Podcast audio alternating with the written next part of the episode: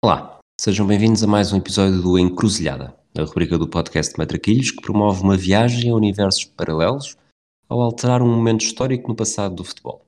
Eu sou o Rui Silva, vou ter a companhia do Manuel Neves e hoje vamos falar do que aconteceria se Cruyff não tivesse regressado ao Barcelona em 1991 depois da operação ao coração.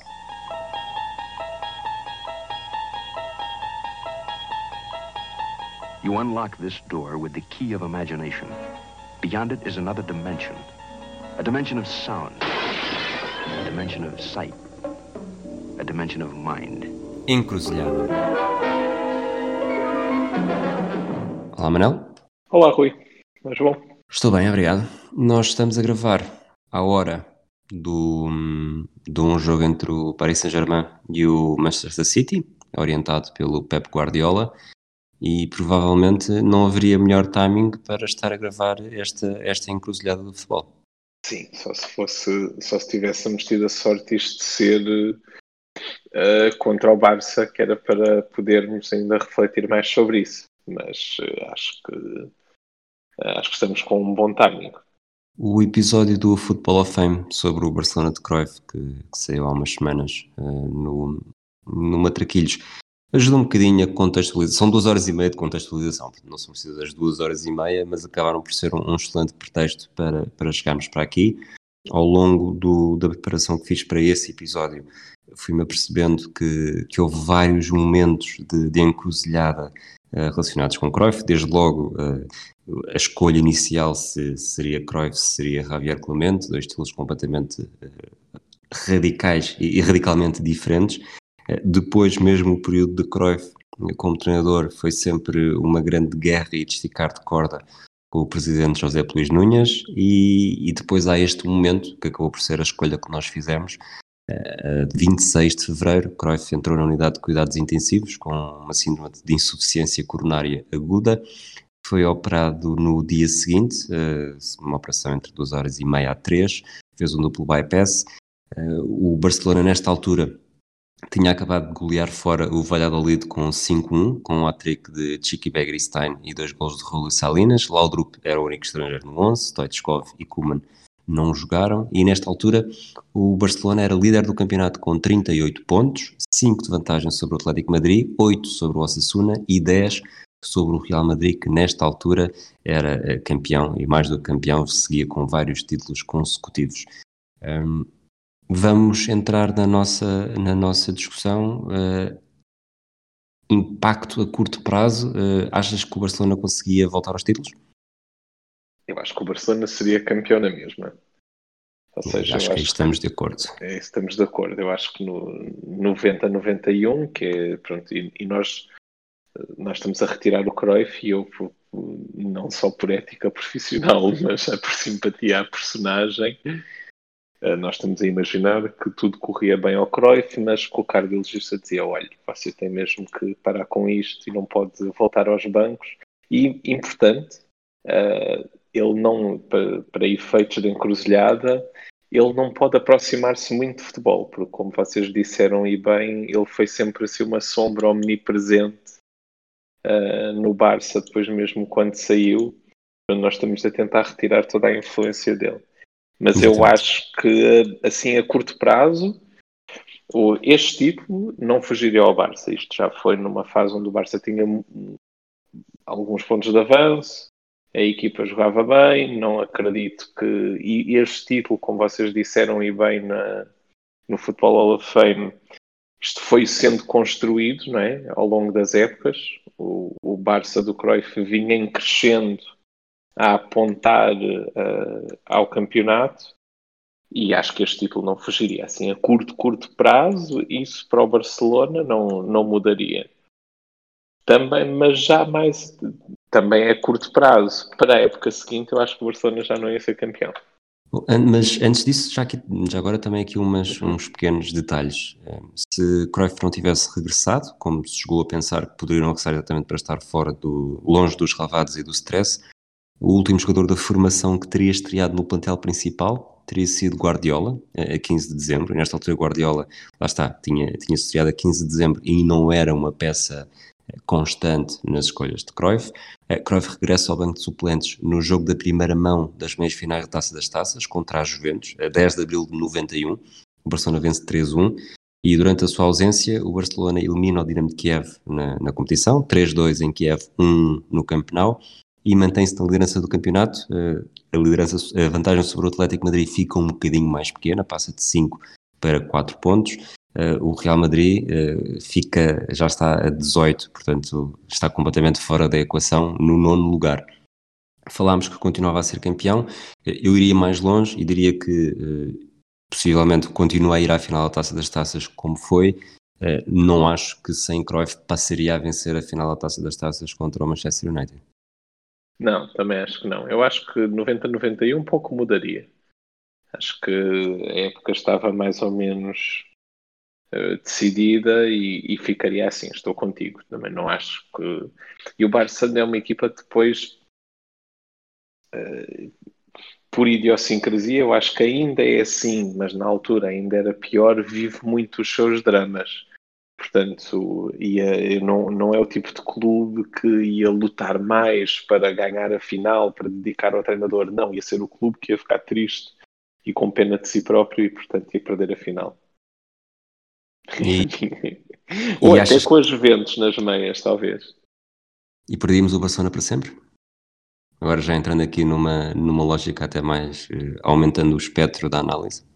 Sim, eu é assim, talvez estive a há cinco clubes que o Cruyff é uma figura histórica do futebol mundial, não só pelo que tinha feito antes, mas acho que em termos de impacto, e foi um, um jogador que mudou o Ajax, como treinador mudou, por exemplo, só o pouco tempo que teve no Feyenoord uh, também deu para, para ser ah, ele chega a ser jogador, mas ele é que mandava na equipa chega, dá para um título também, mas onde ele muda mesmo tudo é no Barcelona. E muda tudo ao ponto de mudar um bocadinho essa idiosincrasia, essa idiosincrasia do clube. Ou seja, há poucos clubes que mudem a sua identidade. Uh, por exemplo, há dois clubes que, eu vou dizer assim, não tenho particular simpatia por, que mudaram, não é? O Futebol Clube do Porto era um clube até meados dos anos 80 e passa a ser outro, completamente diferente. E outro clube assim é o Sevilha, que era um clube de meio da tabela e que em meados de, dos anos 2000 se transforma numa máquina de ganhar taças UEFA barra Liga Europa, sendo neste momento o clube com mais uh, palmarés nessa competição. E um, o Barcelona era um clube muito longe, muito longe mesmo, de ser o clube como nós o vemos hoje, não é? Como um clube de, de Superliga Europeia no, no mau sentido, só há mau sentido quando se fala em Superliga Europeia, mas sobretudo não era um clube da dimensão do Real Madrid, como nós eh, pensamos hoje. Era um clube muito longe em termos de títulos, muito longe em termos de vontade de ganhar, e, e foi o Cruyff que mudou isso. Portanto, o Barcelona, como nós, eh, da nossa geração, o, o conhece, conhecemos o clube, sim, seria. Perderíamos, diria eu. Indo por, por fases, uh, que sementes de Cruyff é que achas que continuariam a conseguir germinar, conversa muito agrícola, uh, neste, se Cruyff tivesse abandonado? Olha, eu acho que o Barcelona, mesmo nessa fase, era, era um, em que ganhou um tetra, era um clube muito conturbado. Aliás, mais uma vez, estou aqui várias vezes a socorrer-me do que vocês disseram no Football Hall of Fame. E provavelmente, se só com esse tempo de Cruyff e dando um título que depois ainda por cima ele, ele, ele não levantaria a taça, digamos assim, não é? Se não, não estivesse lá. Eu acho que ele não conseguiria deixar assim tantas sementes e que se calhar vinha um Javier Clemente qualquer destruir aquilo tudo. Não sei se propriamente Javier Clemente. Essa é uma das perguntas que eu te faço. Quem é que achas que seria o treinador do Barcelona em 91-92. Se o Barcelona fosse campeão, portanto, estamos a ignorar tudo o que acontece em 91-92, que acaba por ser um, um dos melhores momentos da história do clube, mas em, em março de 91 não se sabe que isso, que isso vai acontecer. Portanto, está Sim. a construir-se sobre um plano de o Barcelona voltou a ser campeão, portanto, não só os jogadores como o treinador como sobretudo também José Luís Núñez, estavam uh, nos pinkers. E, portanto, Núñez, Sim. sendo campeão, volta a ter um balão de oxigênio maior e, e tendo em conta essa relação conturbada que teve sempre com, com o Cruyff, eu acho que iria aproveitar ter o balão de oxigênio grande para ir buscar um treinador, fosse ele qual fosse. Acho que o Javier Clemente poderá enquadrar-se nesse, nesse estilo mas nesta altura acho que já estava na seleção, não, sem certeza. Ainda não? Não, ainda não. É só 92. Eu acho que tem tudo para ser o, o Javier Clemente. Eu, se desse por onde desse, acho que, vai, acho que o Núñez eh, quereria ter sempre um, um, peão. Um peão no sentido de alguém que não levantasse muitas Sim. ondas contra o presidente e que já se desse por bastante satisfeito por estar ali. Agora, não sei se, eh, e depois isto, um, um treinador, ou seja, pode haver um peão que agrade à equipa e agrade aos adeptos, e pode haver um peão que agrade ao presidente, mas que acabe por uh, construir num caminho totalmente diferente daquele que estava a ser construído. Uh, o Ronald Koeman já era, uh, já era um jogador bast com bastante experiência nesta altura, e quando estou a dizer bastante experiência, já se começava a adivinhar que mais tarde ou mais cedo ia sair, e provavelmente quando saiu até já foi tarde demais, em 94, 95, eh, provavelmente Kuma não resistiria uh, a um treinador uh, assim e provavelmente os outros jogadores que estavam, que tinham crescido desde 88 com Cruyff, provavelmente também não gostariam de alguém que trouxesse um, um estilo completamente diferente, independentemente de uh, grande parte destes jogadores acabarem por ser orientados pelo Javier Clemente na seleção espanhola. Sim, se pensar, muitos deles aturaram Javier Clemente na seleção espanhola, é mais assim.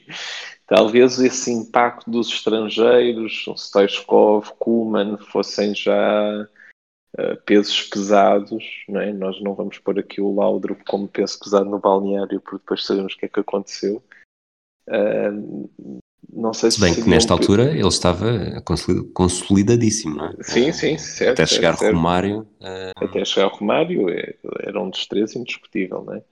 Mas eu não sei se teriam força para, teriam força contra o Núñez para não ser um tipo como o Javier Clemente, que, como vocês disseram no Futebol Hall of Fame, era um tipo muito cotado, mesmo muito cotado. E, e aqui é, é, é muito engraçado pensar nisso, não é? Como é que, à luz de 2021, como é que se podia hesitar entre Cruyff e, e Javier Clemente, quer dizer, não é como estar na dúvida entre comprar eh, ou um Ferrari ou uma caixa de ovos, não é? Não, faz sentido.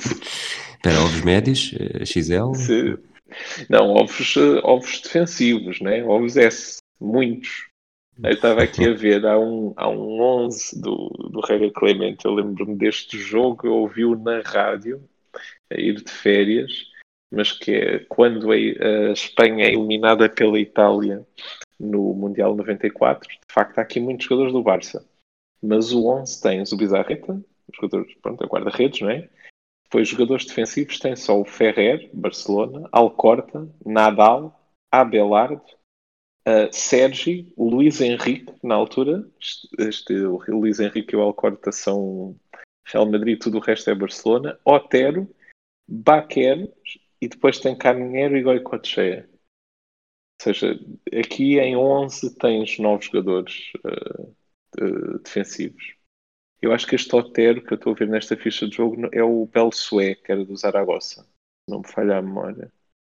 Uh, portanto, tu pensares num, num treinador que, que, jogava com três defesas, que tinha aquelas máximas de não se importar sofrer três golos, desde que marcasse quatro, etc.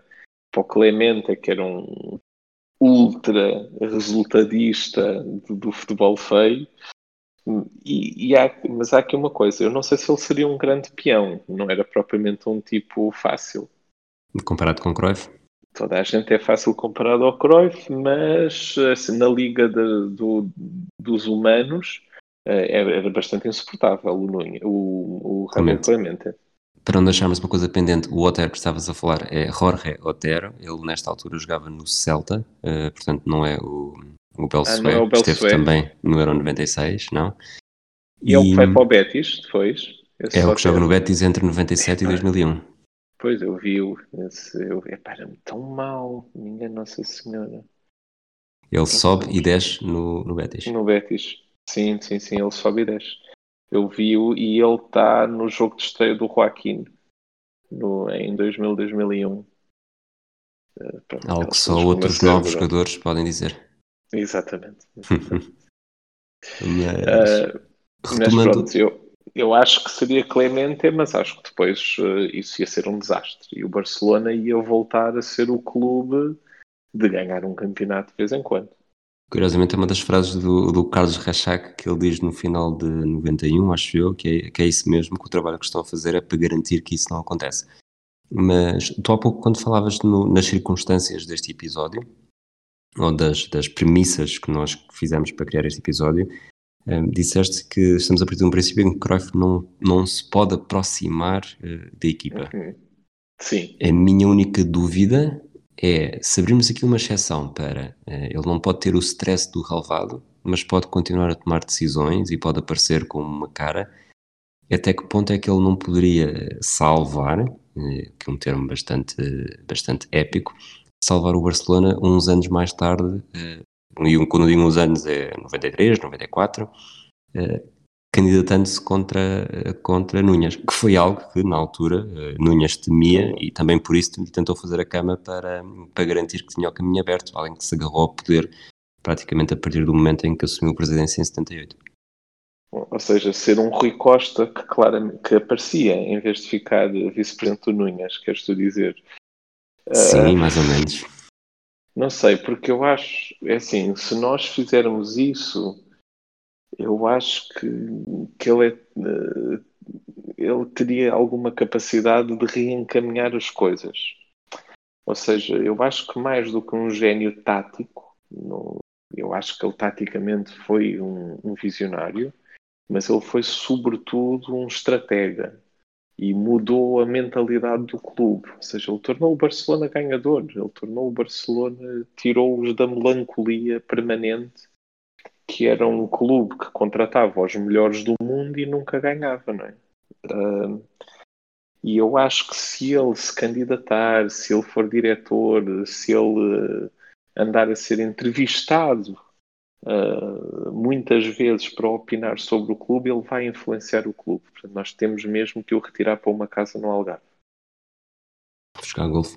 Achas, mas achas que o, ele, percebe-se na, na autobiografia dele, ele não tem propriamente também um, uma forma de lidar bastante uh, fácil. Tem das coisas têm de ser como ele quer e, e, e, não podem fugir muito a isso. Haveria treinador que o aturasse? Eu acho que o se fosse presidente, ia ser presidente e treinador. Ele ia querer as coisas todas montadinhas como ele, como ele quereria, ou seja, ele seria sempre, era muito, ia-lhe ser muito difícil praticamente não ditar o 11. Uh, mas uh, se ele convencido por um médico qualquer que, que, lhe dizia, olha, você não se pode aproximar mesmo do relevado, eu acho que ele convenceria alguém a ir para lá, tipo Fangal, uh, e pronto, depois gritariam muito um com o outro depois de cada jogo mas ele, eu acho que ele ia manter a influência, ele ia perceber que tipo de treinador queria e que tipo de clube quereria. E portanto, eu acho que nós não podemos ir por aí, nós temos que o retirar. Ok, eu acho mas... que ele tem que ir. Uh... Entendi é mesmo para o Algarve. É isso, para Faro. Eu vou. Eu vou. ah, boa referência. Eu vou. Vou aproveitar de, na mesma forma isso uh, para passar aqui para outro tema, que é, eu acho que se isso acontecesse, ele conseguiria salvar as individualidades, não conseguiria salvar o clube.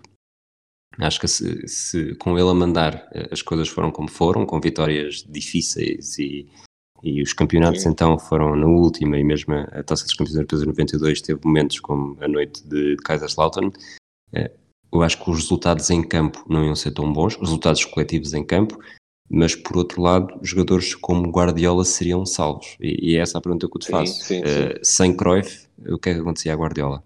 É o maior derrotado? É, é, é o Barcelona. Tira, sem tirando Cruyff, Barcelona? É, seria Barcelona, Barcelona, Guardiola e a minha terceira e a minha terceira hipótese é Messi. Porque eu acho que o Messi depois foi muito potenciado pelo Guardiola, não precisa, acho que seria sempre uh, um super, super craque, mas não seria o maior craque, porventura, da melhor, para mim, da melhor equipa de sempre, da história do jogo. Uh, e seria, assim, o terceiro, um, um dos terceiros prejudicados, mas Guardiola seria claramente o segundo. Guardiola seria uma nota de rodapé, uh, ia ser um médio incompreendido, se calhar ia estar no Barça a ser assobiado, depois iria para um... e depois saindo não havendo sequer eh, alguém com indo para um, não indo sequer para um clube com essa filosofia seria sempre um médio incompreendido, diria eu, e acho que nunca ia, nunca ia ser a ser que foi. É, eu acho que o Guardiola eh, é de longe o, o, o, quer dizer, obviamente o Barcelona, mas estamos a falar de individualidades, é o maior prejudicado e tu falaste de Messi, uh, pegaste por Messi como jogador orientado por Guardiola. Eu não sei até que ponto é que toda a geração uh, da, de La Masia que surge depois uh, bebe as sementes que, que, tinham sido, que tinham sido impostas, impostas plantadas por Cruyff. Se Cruyff sai logo em 91, não sei até que ponto é que também esse caminho não é, não é invertido e não temos a mesma geração de jogadores que depois acabam por aparecer e marcar todo, não só o Barcelona, mas também a seleção espanhola. Sim, eu acho que muito, muitos desses jogadores podiam nem ser jogadores de futebol, não é? Não, se, tu, se, não houvesse Cruyff e se não houvesse a, a máquina que foi a cantera do Barça, muito provavelmente um Xavi ou um Iniesta não sei até que ponto é que teriam chegado lá, não é? Porque quando apareceram pessoas daquele tamanho e com aquela massa muscular em muitas escolas de futebol, passados alguns anos, diziam pronto, para as pessoas tentarem estudar ou, ou ter outras carreiras. Eu, eu, quando eu disse o Messi, é porque o Messi atingiu o nível mais alto de todos, não é? E para não atingir esse nível, estava a vê-lo como um, como um dos grandes prejudicados, mas se calhar a queda era maior para outros que não atingiram um nível tão alto. Eu acho que nós nunca teríamos ouvido falar do Busquets, por exemplo. Estava aqui a ver jogador a jogador, o Xavi entra na formação do Barcelona em 91, uh, eh, o Iniesta, portanto o ano em que estamos a falar, o Iniesta em 96, que acaba por ser o ano da, da real saída do Cruyff. Uh, estou agora à procura do Busquets, já agora também para, para confirmar esse triângulo do meio campo, o que é que aconteceria, se bem que o Busquets sendo filho do, do, do Carlos talvez também, talvez também tenha começado bastante cedo, mas enquanto isso não acontece. Mas ele era, foi, muito jogador, foi muito jogador de rua, o, o, o Busquets. Busquets que entra, uh, curiosamente, só em 2005. Pois, Sim, uh, ele foi muito jogador de rua, é muito formado na rua. É muito, aliás, tu vês, uh, ele é um jogador muito malandro. Ele é um jogador pá, delicioso do ponto de vista de leitura, de passe, de, de perceber uh, aquela escola Barça toda. Parece que nasceu ali, mas depois é o tipo que, se for preciso, se atira para o chão, é o tipo das picardias, etc. Ele tem ali uma escola, uma escola que também não se ganha, não, não é de aviário, digamos assim. Uh, nós estamos a, estamos a centrar, e acho que é o que faz mais sentido, sobretudo nos maiores prejudicados, não quero necessariamente começar já a falar dos maiores beneficiados, mas 28 de abril de 2021, eh, se Cruyff tivesse saído em, em 91, eh, como é que contariza, como é que achas que seria contada a história do futebol nos últimos 30 anos? São tantas variáveis que eu nem te sei, nem te sei dizer. Eu acho que alguém uh, algo, eh, aquilo que nós atribuímos depois, se calhar, mais ao Guardiola, o tiki-taka, digamos assim, o, a bola no chão, o passe e corte, em vez do futebol mais atlético, eu acho que alguém inventaria isso. Não sei se não sei se em 2010, em 2011, em 2020 ou 2030, mas eu acho que as ideias uh, surgem, não é? E, portanto, alguém pensaria também nisso. Houve outros jogadores e outros treinadores e isso surgiria. Uh, acho que o Real Madrid seria um clube ultra dominador, uh, sobretudo em Espanha, ou seja, já teria uma vantagem de títulos muito, muito maior. E se, seria o grande beneficiado dessa queda. Agora, provavelmente não teríamos visto a Espanha campeã do mundo. Eu não sei se, se calhar também não teríamos visto campeão da Europa sequer se bem que há ali muita responsabilidade do Aragonês. que, que nem sequer era um treinador uh, que fosse sempre conhecido por aquele tipo de futebol. Uh, e depois não sei se aquela Alemanha também não beneficiou muito do Bayern Munique de Guardiola, mas bem que o Bayern Munique é, é tão intemporal que, que não é só do Guardiola. Portanto, teríamos um campeonato espanhol uh, como o campeonato alemão, não é? Não? Sim, sim, sim, sim. Mas que 91, 92, se calhar podia ter dado Atlético. E o Futre teria um campeonato no Atlético. Olha, Essa era uma das coisas que eu estava a ver. Era uma Fazia das coisas que eu estava a ver. Uh, sim, eu acho que foi um campeonato muito disputado. O Barcelona ganhou com um ponto de avanço para o Real e dois para o Atlético. Uh, eu sei que o Atlético no derby decisivo até faz uma boa ponta final, mas no derby decisivo perdeu com o Real Madrid em, no Bernabéu e isso não tem influência de Cruyff. Mas eu gosto de imaginar que sem Cruyff e com o Barça em queda e o Real Madrid ainda sem ter aparecido, talvez o Atlético pudesse ter beneficiado mais. E o Atlético tinha esse título.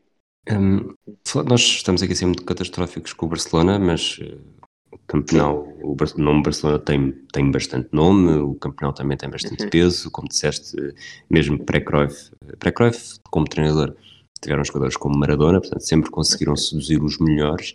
Um, não achas que o Barcelona poderia atingir a grandeza, mas, mas uma grandeza diferente e com base diferente, e o século XXI, por exemplo, ser já com. com... Não, desculpa. Diz, acaba a pergunta. Não, não, com, com, esse crescimento, com esse crescimento. Acho que não. Acho que o Barcelona é um clube mesmo, mesmo trágico. O Barcelona é isso, é ir buscar o Cruyff como jogador e acho que ele ganhou um campeonato em quatro. Foram buscar o Maradona e não ganharam nenhum é um clube do qual saíram a mal uh, o próprio Cruyff como treinador, Maradona, uh, Romário, uh, Laudrup, uh, Ronaldinho Gaúcho, Messi está a tentar. Portanto, é um clube que tem no seu ADN a desgraça. É um, o Javier Marias tem tem uns parágrafos brutais sobre isso, do clube que vive no filme do Bergman. Quer dizer, é um, é um, eles gostam da tragédia. E é uma tragédia diferente, não é aquela tragédia, desculpa-me, à Sporting de agora vamos perder este jogo, não é assim uma coisa mais uh, até lenta, não é? Tipo, demora anos. E, tragédia exemplo, tântrica. É, é tântrica, pá, tu vês, é um clube ultra ganhador no século XXI vai com uma se calhar vai ser campeão este ano, eh, contra todas as probabilidades, se pensássemos nisso em dezembro, e vai ter, não sei quando, vai ter uma. Vai ganhar para aí nove campeonatos em 13 ou 14, uma coisa desse género. E mesmo assim, é um clube que está em crise, com uma direção em queda e com os sócios eh, muito chateados. Portanto, eu acho que isso, e isto é, é, já transformado num clube ganhador. Eu acho que sem Cruyff eles continuariam a ganhar um campeonato em cada 5 a 10 anos. E achas, então neste caso, como é que, tanto Real Madrid como ultra campeão, como é que seria o segundo patamar do futebol espanhol? Seria com o Barcelona, mas muito longe, tipo Dortmund a ganhar alguns eh, campeonatos aqui e ali, uh, mas uh, se calhar a ter muito mais distância para o Real Madrid do que teria para o Atlético ou para o Valência, uma coisa assim. Ok. Deportivo provavelmente também mereceria nesta. nesta sim, altura. sim, sim. E o Betis, não, não. Sabes que eu fui ver, se tenho aqui um separador aberto com, com todas as, as classificações do Betis nos últimos anos uh, e a ver se por acaso alguma vez teria sido. Uh, eu tinha ideia de ter de haver uma classificação muito boa, mas o melhor foi um terceiro lugar 90, em 96, 97. foi terceiro lugar 96, 97. Mas, portanto, não haveria, mas não haveria título do Betis. Não, não, não, não vale a pena pensarmos nisso. Obrigado, Rui. Ainda, eu estava a ir muito lançado, ainda não tínhamos tido aquela facada direta no coração e tu pensaste, calma lá, que isto já vai com muito tempo com ele animado. Deixa-me pregar-lhe aqui aquela rasteira. Portanto, Celta de Mostovoi uh, também não. Poxa, logo assim de seguida. O lucrado da ferradura. Eu acho que o Celta também não. O Celta, felizmente, vai com, continua com zero títulos conquistados no seu palmarés. E pronto, e agora com, e com as pragas que eu lhes roguei uma certa e determinada noite, quer dizer, só se forem para negativos, é que podem piorar. E deixamos a coisa assim. Portanto, estás, estás mesmo muito pessimista para aquilo que seria o Barcelona pós 91? Ou simplesmente realista, eu não, tendo em eu não acho, eu, eu não que acho se passava que seja pessimista, sério, e, e acho que pessimista, não o, seria um cenário, clube... o cenário é pessimista, não necessariamente tu. Sim, sim. E, e, e, sobretudo em comparação, não é? Quando tu pensas em tudo o que o Barça ganhou, ou seja, esses quatro títulos, depois os títulos do Van Gaal, um título do Van Gaal que eles ganharam para aí um mês, um mês e meio antes de acabar uh, o campeonato. Depois também cai tragicamente o Van Gaal. Uh, os, os, títulos do Raikar e depois tudo o que vem a partir do momento onde vem o Guardiola, que é, que é uma imensidão. O Barça chegou a ser campeão primeiro com o Tito Villanova e depois acho que há um ano que jogam quase um ano sem treinador. Uh, e, e, isso tudo iria abaixo, portanto a queda seria muito grande. Eu não digo que o Barça não fosse campeão algumas vezes, quiçá em 30 anos, não sei se por alguma bizarria não seria, não, não ganharia também uma, uma taça dos campeões europeus, mas nunca cinco. Como é que, como é que o período 88-91 seria recordado? Achas que seria quase um, um mito Como uma encruzilhada. Como uma encruzilhada. Acho que seria aquela encruzilhada que os barcelonistas estariam sempre a fazer mal sabiam eles, ou seja, se não tivessem vivido isto, uh, nunca, nem nos melhores sonhos deles, saberiam que isso teria sido a semente para, para o melhor período da história do clube. Um, portanto, eu acho que nessa, nessa encruzilhada, acho que nem no cenário mais otimista eles saberiam que, que, portanto, é mesmo, é mesmo, tu falaste há pouco do, do Pinta Costa também, e do, e do sim, Sevilha, sim, sim. mas eu acho que este é mesmo, é, portanto, o Barcelona é uma equipa com história, já tinha uma final europeia, já tinha vencido taças das taças, eh, já tinha títulos, uh, durante algum tinha período, muito. até de tem, até 50, diz, diz. E tem as taças do rei, ou seja, no, normalmente, e nós temos muita a parte portuguesa, não é? Tu teres mais campeonatos normalmente significa também teres mais taças, quando ali não é assim, não é? O Barcelona já era o clube com mais taças do Rei. E depois ganhou, foi uma grande distância. Mas, mas, ou seja, era um clube com grande peso, mas provavelmente uh, esta é mesmo a maior transformação na história do futebol. Sim, e, e isso do peso é importante. Eles já eram, nas palavras do Montalbán, o exército desarmado da Catalunha, não é? Uh, e isso seria uma coisa que ainda seriam, mesmo sem Cruyff se é a maior transformação. Eu, por exemplo, sim, talvez seja, tens razão. Eu, a do Sevilha trans, transtorna-me mais, que é o clube. Não, mas é um clube, é, porque é um clube, até fizeram com que o derby perdesse valor, ou seja, até um, há um sevilhista que escreve excepcionalmente, que é o Lobo, que José Lobo, penso eu, que, que tem, que dizia que tinha crescido a vida inteira uh, a fazer cadernetas de futebol e o palmarés não mudava. Né? Eles tinham, uh, salvo erro, tinham duas ou três taças do rei e, e um campeonato. Uh, e, e, o palmarés era sempre esse, não é? Todos os anos ele comprava uma caderneta e, e o palmarés nunca mudava. E de repente, quando vais ver o palmarés, acrescentas seis títulos europeus. E eu acho que o Barcelona, fazendo a mesma analogia, o Palmeiras de tempos a tempos mudava, não é? Clube grande, títulos, e, e, essa transformação do Sevilha acho mesmo muito diferente. Um clube de. É mesmo o clube de classe média-baixa que passa a aristocrata.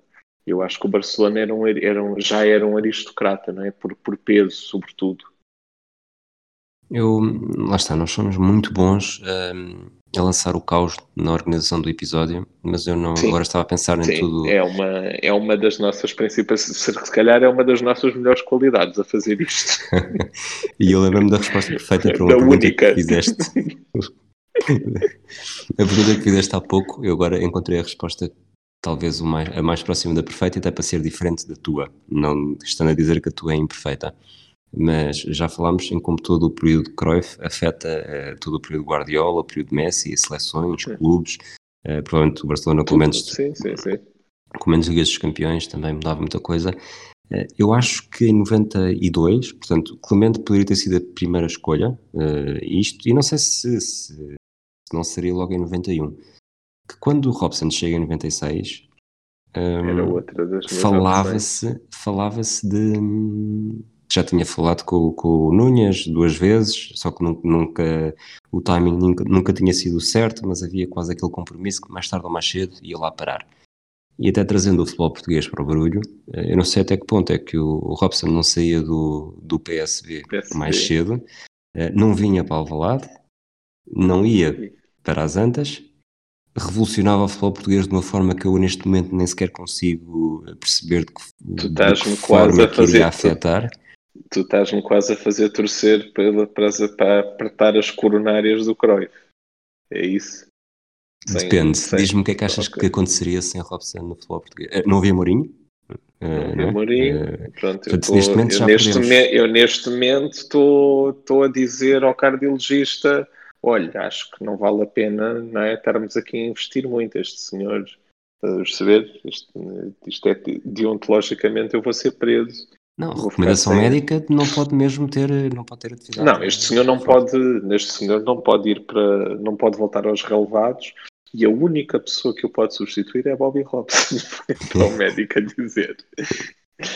Antes de o cirurgião a fechar aquilo e eu a dizer: Não, não, falo do Robson, não Barça, Robson. E ele assim: ah, Mas eu não acabei os pontos. Bobby Robson. O gajo da seleção inglesa, o que é que não estás a perceber? Tira as luvas. mas, mas agora, num exercício muito rápido, o que é que seria o futebol português sem Robson? Uh, seria muito diferente porque não ele teve bastante impacto sobretudo no Futebol Clube do Porto, não é? Ele lança as bases do, do Penta e eu acho que foi um treinador que mudou, que criou a hegemonia portista, ou seja, ou consolidou-a, digamos assim, uh, e, e até pela aposta em jogadores diferentes, etc. Foi um treinador importantíssimo. Não é, sei é, se nós já, já, quando foi o João Pinto no Sporting em 90 e o primeiro, a primeira encruzada que fizemos, acabámos por falar no que é que aconteceria se Robson não saísse do Sporting.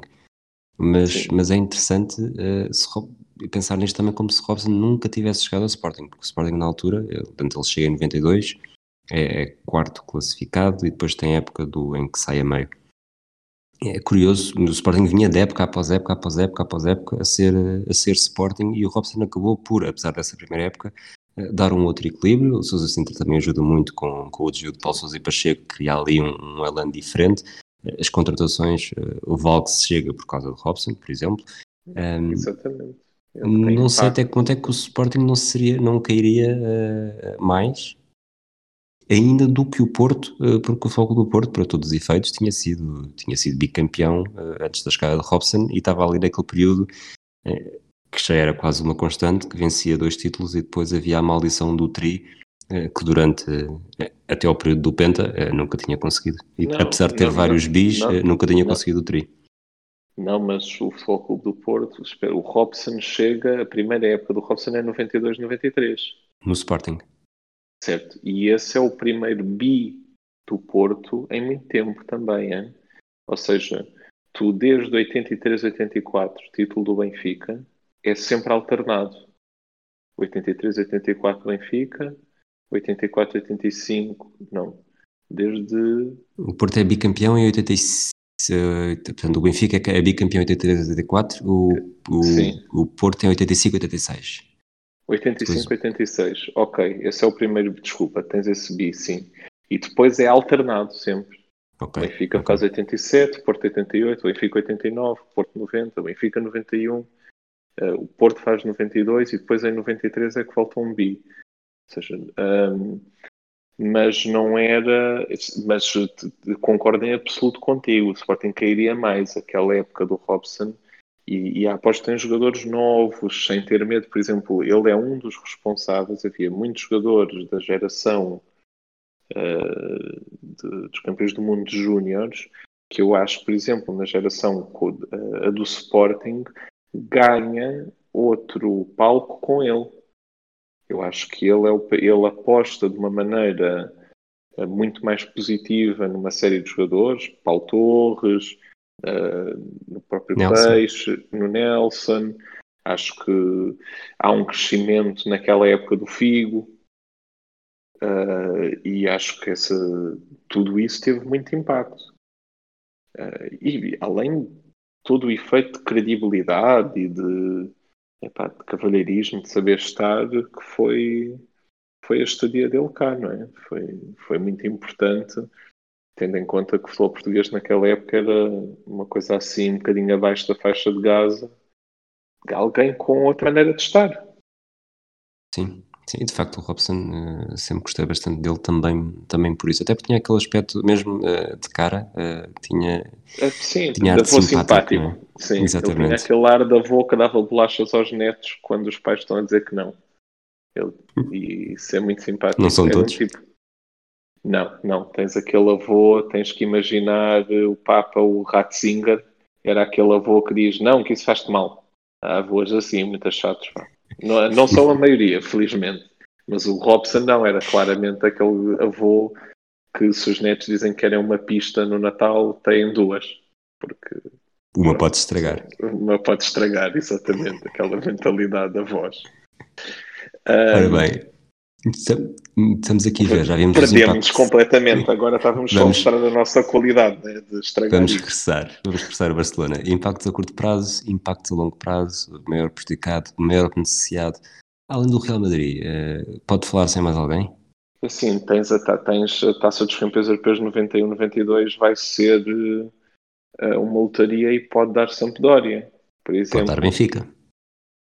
Acho difícil, Acho difícil, percebo, calhou no grupo, uh, mas acho que esse é o esse Benfica, de todos os Benficas daqueles anos, era o que menos podia competir por uma.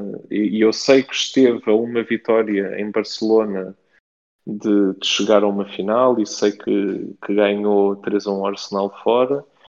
E os meus consócios uh, não, não, se, não fiquem sensibilizados com isto, mas era, era um dos piores Benficas para competir do ponto de vista europeu. Ou seja, se eu comparar com 92, 93 ou com o da época anterior, onde, os das épocas anteriores, sobretudo quando tinha ou Moser ou Aldair, acho que era um Benfica que não estava tão bem preparado. Mas podia acontecer, porque de facto essa taça houve uma série de campeões inesperados e isso foi uma das grandes visões do Cruyff para, para apostar tudo na Taça dos Campeões Europeus 90 e 92, ou seja, em Itália, em, em vez do Milan do Sacchi ou até do Inter dos alemães, ganhou a Sampdoria.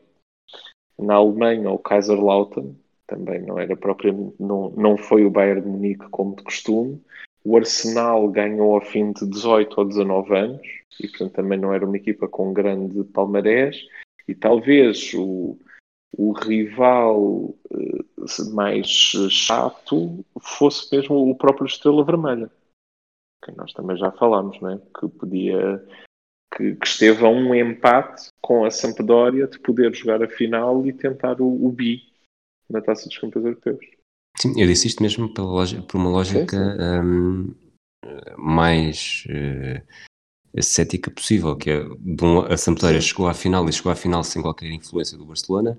Eh, no grupo do Barcelona uh, estava o Benfica que teria estava o Benfica que ficou em segundo uh, e que se calhar jogava o grupo com o Kaiserslautern e com o Sparta de Praga e o Dinamo de Kiev Uh, não tenho a certeza, o Benfica, o seu histórico com alemães não, é, não era fabuloso, mas o Carlos de Kaiserslautern não, era, não é o Bayern de Munique.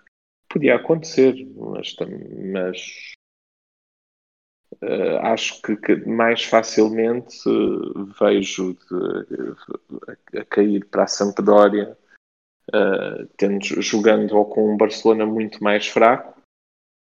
Sem estrelinha, não é? Sem estrelinha e sem aquela visão uh, e traumatizado, não é? Com a final de Sevilha e sem o, sem o, a personagem que lhes apagou a história, não é? que o Cruyff dava a sensação que era a única pessoa que não tinha traumas naquele clube. Uh, portanto, acho que seria mais provável ser para a Sampdoria. Estou mais preparado para isso da Sampdoria a ganhar 2-0 ao Barcelona do que ter que enfrentar que ainda hoje odiaria o Vial e o Mancini por terem ganho uma final ao Benfica.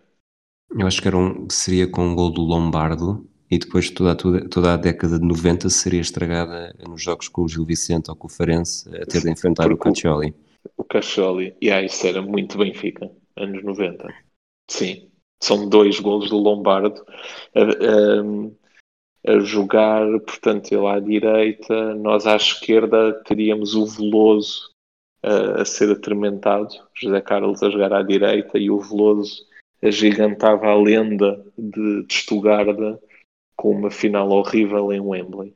Obrigado por isto, Rui. Precisava agora de, de ter uma mágoa imaginária. Não chegavam as reais. Falar nisso, pergunta rápida também. Uh, se isso acontecesse, seria três finais em seis anos, 88, 90 e 92. Sim. Achas que, que o Benfica estaria numa altura em que mais final perdida, menos final perdida não faria diferença? Ou, ou... Mas por acaso, agora perdi, eu perdi, não, não estava a pensar nesse contexto histórico. Eu acho que numa terceira final, se calhar o Benfica já podia jogar aquilo de uma maneira um bocadinho mais manhosa e tivesse mais hipóteses. Contra italianos? Uh, sim, não são os, mas não são os italianos do costume. Se bem que tem o Poskov, pronto, que era muito italiano, apesar de não ter nascido lá. Uh, não sei, era uma final. Uh, epá, ia, faltava um central naquela equipa. Sobretudo mesmo... contra uma Sampdoria com Mancini e Vial. Mas mesmo com final perdida, achas que isso alterava muito a percepção do Benfica? Ser mais uma final perdida ou ser um período em que em que três, em, Não, que seis, ser, três finais ia, em seis ia, anos? Ia, mas ia mudar a percepção histórica dessas, uh, desses anos. Ia, isso ia ser, uh, ia ser muito falado. No, Stuttgart e Viena são faladas muito separadamente e com três seria uma coisa muito mais, muito mais marcante, diria eu. Até porque já com, com uma geração uh, diferente, não é?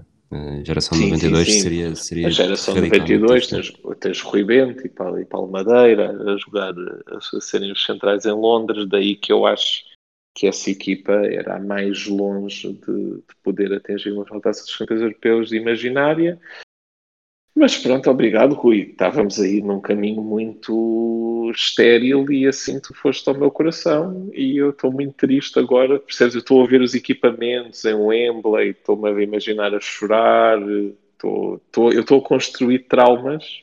Eusébio a recordar uh, outras finais do Wembley. Eusébio a chorar em Wembley. E, pá, obrigado, Rui, obrigado. Queres, queres fazer uma capa da bola imaginária e mandar-me? Não, não, esses, eles, eles levam, levam, muito dinheiro por capas. Ok, ok, ok, pronto, tudo bem. Uh, maior beneficiado, portanto, acabamos com o Sampdoria e com, com os três que para o Benfica, feito posterior mais importante que não aconteceria. Ah, mas com, desculpa, com o Real Madrid bem largo nisso, não é? Real, à partida nós sonhamos com o Atlético Madrid 91-92, mas por exemplo acho que 92-93 uh, seria Real Madrid de certeza e, e 93, 94 Portivo. seria mais aleatório. Achas, achas que Dioquitos, poderia ser um dos vencedores? Mas já, ia disputar, já iam disputar isso com, o, com um Real Madrid diferente, diria eu, não tão em reconstrução. Se não, se calhar o Dioquitos era um dos grandes beneficiados também este, este outro setor, uh, segmento feito posterior mais importante que não aconteceria, nós já andámos aqui a brincar uh, em torno eu disto. Diria, muito. Eu diria o Barça do Guardiola. O Barça do Guardiola, para mim, foi o futebol perfeito. Uh, e se não houvesse Guardiola, esse Barça não surgiria. E acho que isso seria um, uma coisa mais, lá está, inimaginável se não a tivéssemos visto. Tenho uma pergunta ao contrário. Achas que o Guardiola daria treinador na mesma, mesmo, mesmo não chegando ao Barça? Mesmo não chegando ao Barça? Eh, se, se, Como jogador, mesmo não se impondo no Barça, e fazia uma com uma carreira uh, uh, onde vai primeiro para o Atlético Madrid e depois para o Betis uh, e depois lesiona-se gravemente porque um carniceiro qualquer do Sevilha o lesionava. Achas que ele seria depois treinador? Um, eu não me sinto, não me sinto na, na, nas plenas capacidades para saber isso porque não conheço o background do Guardiola tão a fundo mas falando Mas pela apenas... maneira como jogava, não achas que aquilo ia ser sempre treinador? Não acho necessariamente que fosse sempre. Acho que, acho que o input, que os inputs que ele foi recebendo desde o do Cruyff desde cedo acabaram Sim. por marcar de uma forma de uma forma escandalosamente positiva que se não tivesse havido isso, mesmo pela forma como jogava, provavelmente nunca haveria a confiança para depois pôr uma equipa a claro. jogar eh, como o Cruyff a esposa a jogar. E acho que esse claro. peso teria, ou seja, teríamos, mesmo que tivéssemos um Guardiola treinador e mesmo que fosse um Guardiola com sucesso eh, como treinador, porque, apesar de tudo, eh, o carisma que tem e a forma como lida com os jogadores, eh, acho que não foi, o guarda, não foi a influência do Cruyff que o fez assim, acho que foi mesmo a personalidade dele que cresceu e provavelmente até cresceu mais pós-Cruyff do que, do que durante esse período, mas provavelmente não imporia o mesmo estilo de futebol e portanto seria apenas, uh, este apenas, entre aspas, uh, seria apenas mais um treinador, não seria vanguardista. Ok. Concordas? Lá está essa coisa da confiança, até quando estava a ouvir no, no Football Hall of Fame uh, e cumprindo a nossa, nós já, já fizemos a cota Faro, a cota Mostovoy, tu já referiste o Celta, vou cumprir agora a cota Sérgio Vilarinho. a ouvir-vos no Football Hall of Fame uh, sobre o Cruyff, lembrei-me de um tweet do Sérgio Vilarinho sobre o Cruyff que me fez chegar a uma coisa, que é o Cruyff tinha uma coisa que parece muito escandalosa dizer sobre o padrinho do Guardiola, que era um bocadinho Mourinho.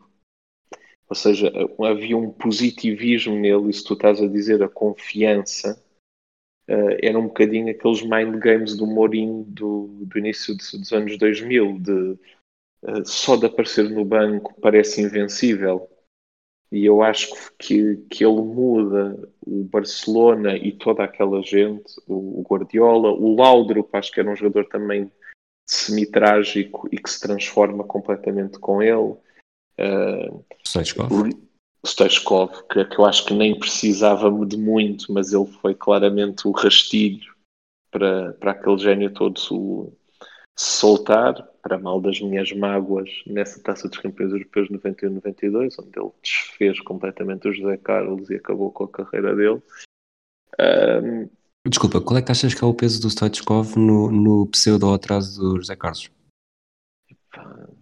Uh, é que eu acho que o José Carlos começou por desfazer-se e depois o Stoichkov só pôs o dedo na ferida, não é? Sim, acho que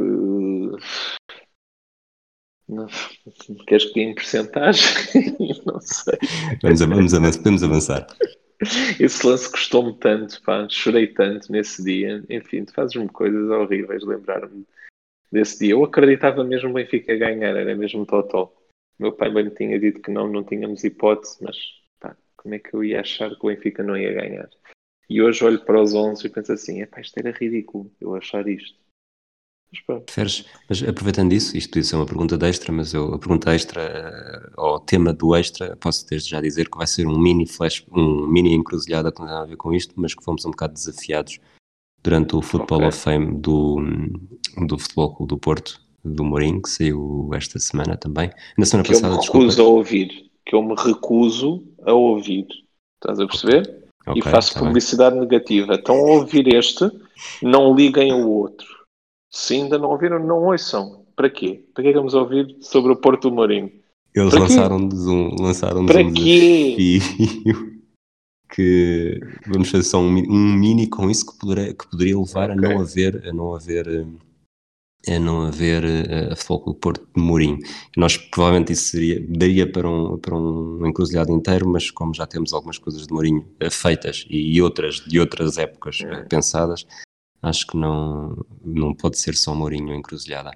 Mas com isto tudo. Ah, a pergunta que eu te ia fazer é: estavas a falar que acreditaste muito no, no Barcelona Benfica, e acho que até pode ser esta a última pergunta, Sim. antes de acabarmos. É, tu para um jogo, para um jogo ou para qualquer coisa, preferes uh, ir a acreditar muito e, e viver uh, acreditando, perdendo no final, ou não acreditar nada e ganhando no fim?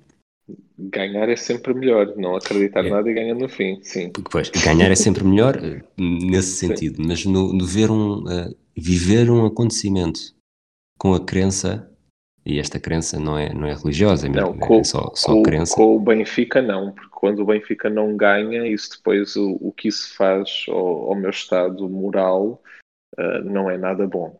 Portanto, eu percebo o que estás a dizer, uh, tenho algumas saudades dessa ilusão de miúdo, de vamos pois, é ganhar ao Barcelona. Era aí que eu ia pegar. Uh, eu era muito pequenino, eu tinha oito anos, vivia era já muito intensamente a coisa, só depois chorava Babi Reino. E, e, depois isso acontecia consecutivamente a um ponto onde eu me transformei eh, no adulto que sou hoje, que, que em termos futebolísticos, não, não sei quando é que isso foi, uh, mas em que prefiro nunca acreditar. Eu parto do princípio que tudo vai correr mal, ou pior, e depois disso o que vier é ganho. Tirando para o campeonato. Para o campeonato, para mim, é sempre um sofrimento, porque lá está. É, é tudo mau. É, a esperança que eu tenho em ganhar, vamos dizer assim aleatoriamente, ao Gil Vicente é muita, não é? E portanto é uma obrigatoriedade. Se ganharmos, não fico tão contente como se fosse ao Barcelona 91-92, e se perdermos, é quase como se fosse com o Barcelona 91-92, só que eu já tenho uma idade que não posso chorar em público sem ser muito vergonhoso, percebes? Gil Vicente, eu... Mangonga e Tuque? Mangonga, vá. 94, 95 foi mesmo horrível. Mangonga. Só falta depois aquele gajo do Marítimo Lagório que nos fez um hat-trick ao Benfica do Mourinho. Muito bom. Enfim, bom. os traumas que a pessoa guarda na cabeça. Mas caramba, aí, aí sim, pá, mais vale ser traumatizado pelo Stoichkov, é? tem, outro, tem outro impacto fui outro eliminado. Estatuto. Outro estatuto. A pessoa é assim, não, fui eliminado pelo Stoichkov do que pelo Mangonga. Dizer que essas coisas foram separadas por quatro anos, ninguém acredita. Três? Três, sim. Ah bem, mas não, olha, eh, chegou ao fim, falámos quase mais de Benfica do que de Barcelona, não, exagero, sim, sim, mas, foi mas mal, foi Cruyff, mal, não, pedimos desculpa este acontecimento, acho que falta, falta, eu saltei aqui um segmento, mas esta resposta é impacto a nível de clubes, barra futebol português, barra futebol internacional, eu acho que, ah, é, na verdade esta era a última pergunta que eu tinha para ti, se não houvesse Cruyff, ou melhor, a, a, a não existência de alguém, é, nenhuma marcaria tanto o futebol como a de Cruyff. Eu acho que se não houvesse Pelé, se não houvesse Maradona, se não houvesse Cruyff, uh, quem marcou mais o futebol de diversas formas, como jogador e não só, eu acho que o Cruyff acaba por ser aquele que tem mais importância, no, mais peso na evolução do, do futebol.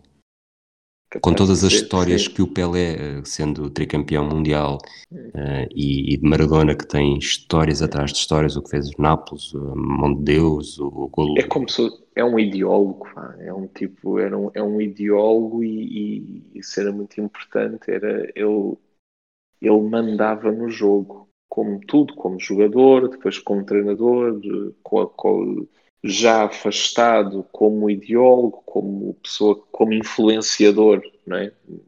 Não estamos a falar de um blogger, estamos, uh, acho que tens toda a razão. Ele, uh, e era um, e, até na sua ausência, não é? No Mundial de 78, por exemplo. Ou seja, nós estamos aqui a imaginar a ausência de alguém que, na verdade, tem uma grande encruzilhada que deixou sempre, que é não ter jogado o Mundial na Argentina e que impacto é que isso podia ter, podia ter tido se, se ele seria hoje recordado também como campeão do mundo. Né? Que, que, foi das poucas coroas de glória que lhe faltou. Uh, e isto num, num tipo tão impactante que estava, por exemplo, nos lugares certos. Conta-se muito quando se fala da história da Taça dos Campeões Europeus que ele está em Amsterdão na, uh, na, na, Taça dos Campeões Europeus do Benfica. Sim. Como ele vê o, o, ele vê o Eusébio e depois vem, vem depois a, a derrotar uh, esse mesmo Benfica e era um jogador uh, muito, ele era muito, ele era muito influenciador e muito, muito marcante, por exemplo, ele chamar Jordi ao filho, Jordi como santo da, da Catalunha, que era um nome proibido. Isto é uma coisa muito importante.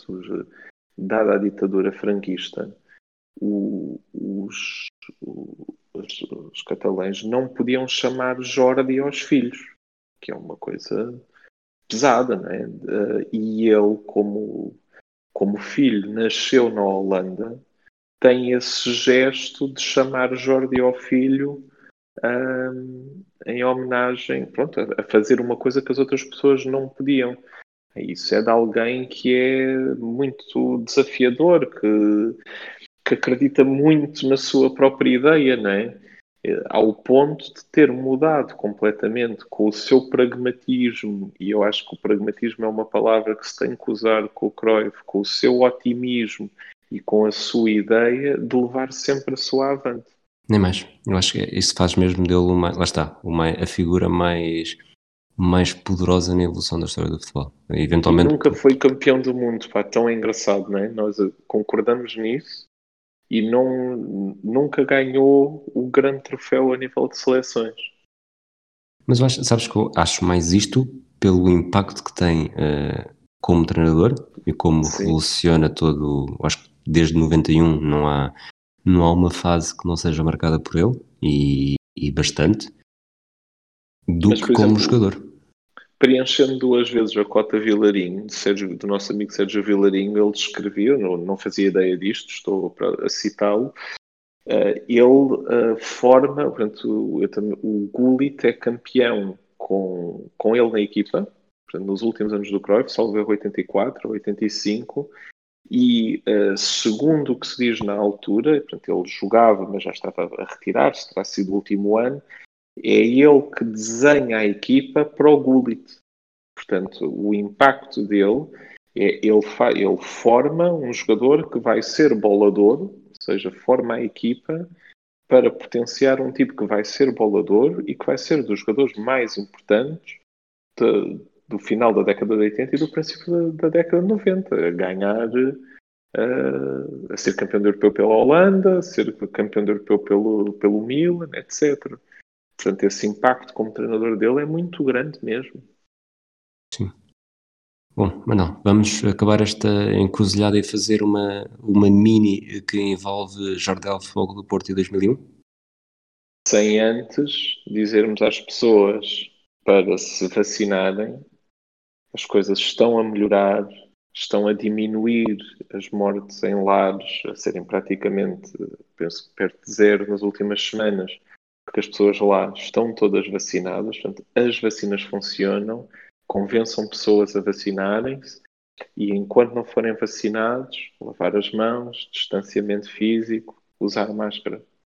E vamos lá vencer esta porcaria. Nem mais. Para não falarmos de, de outras encruzilhadas mais dramáticas.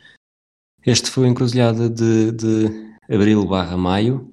Uh, se quiserem ouvir a mini encruzilhada, uh, apoiem-nos no projeto Hemisfério Desportivo e podem saber como em patreon.com barra Desportivo, é também lá que vai estar disponível esta, esta mini encruzilhada que vamos fazer agora, mais curta do que o habitual, bastante mais curta do que o habitual, mas a tentar tocar nos, nos temas todos.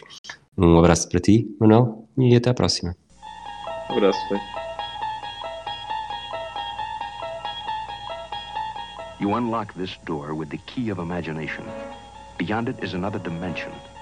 A dimension of sound. A dimension of sight. A dimension of mind. Encruzilhada.